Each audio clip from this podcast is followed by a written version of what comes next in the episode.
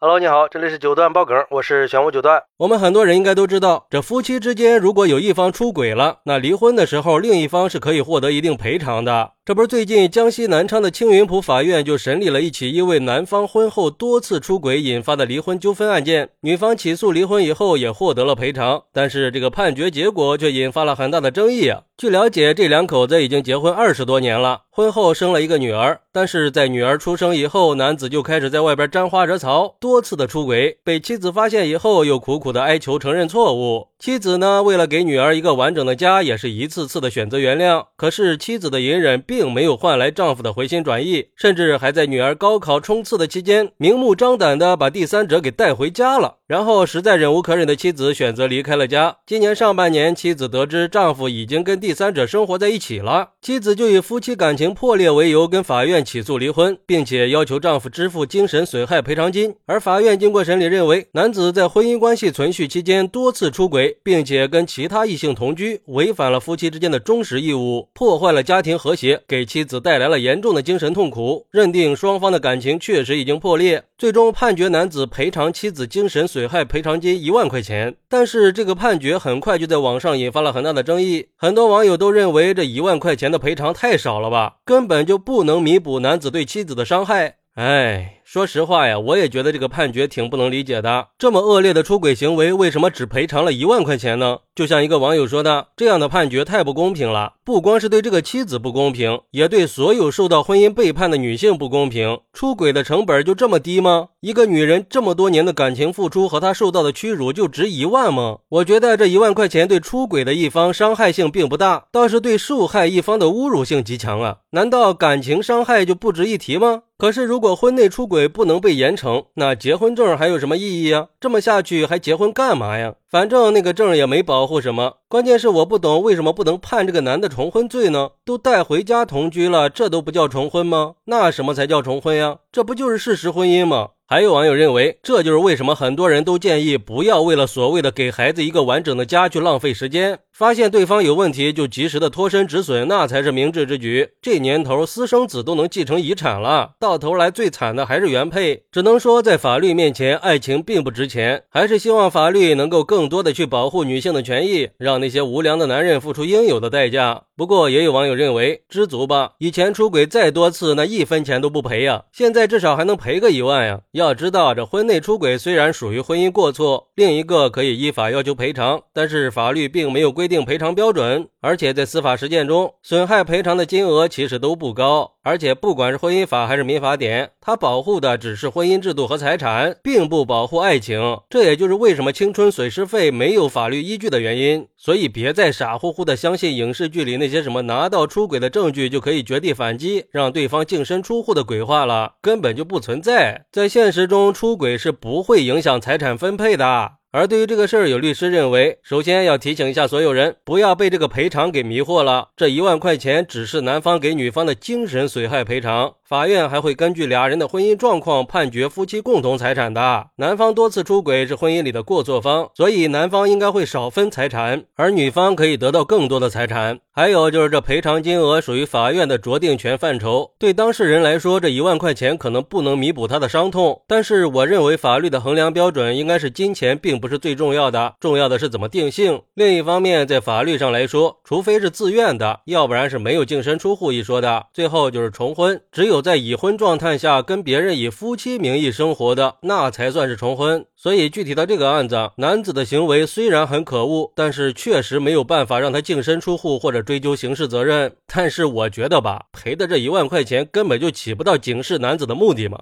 而且确实是给人一种侮辱女方的感觉。反而加重了对女方的精神伤害。当然，我也知道法院肯定是按照法律和证据来做出的判决。只是个人认为，男子的出轨行为让人愤怒。妻子为了维护家庭付出那么多，还受到了那么大的伤害，这么少的精神损害赔偿金，着实让人觉得不公平呀！根本就不能真正的弥补受害者的心理创伤。所以还是想呼吁一下有关部门，可以完善相关的法律规定，可以更好的去保护家庭成员的权益，尤其是对受到背叛和家庭暴力的女性，应该给他们更多的关爱和支持。因为我觉得呀，法律的制定应该更多的去考虑弱势群体的利益，保障他们的权益不会受到侵害和伤害。要不然，我们就真的应该反思现在的婚姻和家庭价值观念是不是已经开始模糊了。好，那你认为男子婚内多次出轨，离婚以后妻子只获赔一万块钱，他合理吗？快来评论区分享一下吧！我在评论区等你。喜欢我的朋友可以点个订阅，加个关注，送个月票，也欢迎点赞、收藏和评论。我们下期再见，拜拜。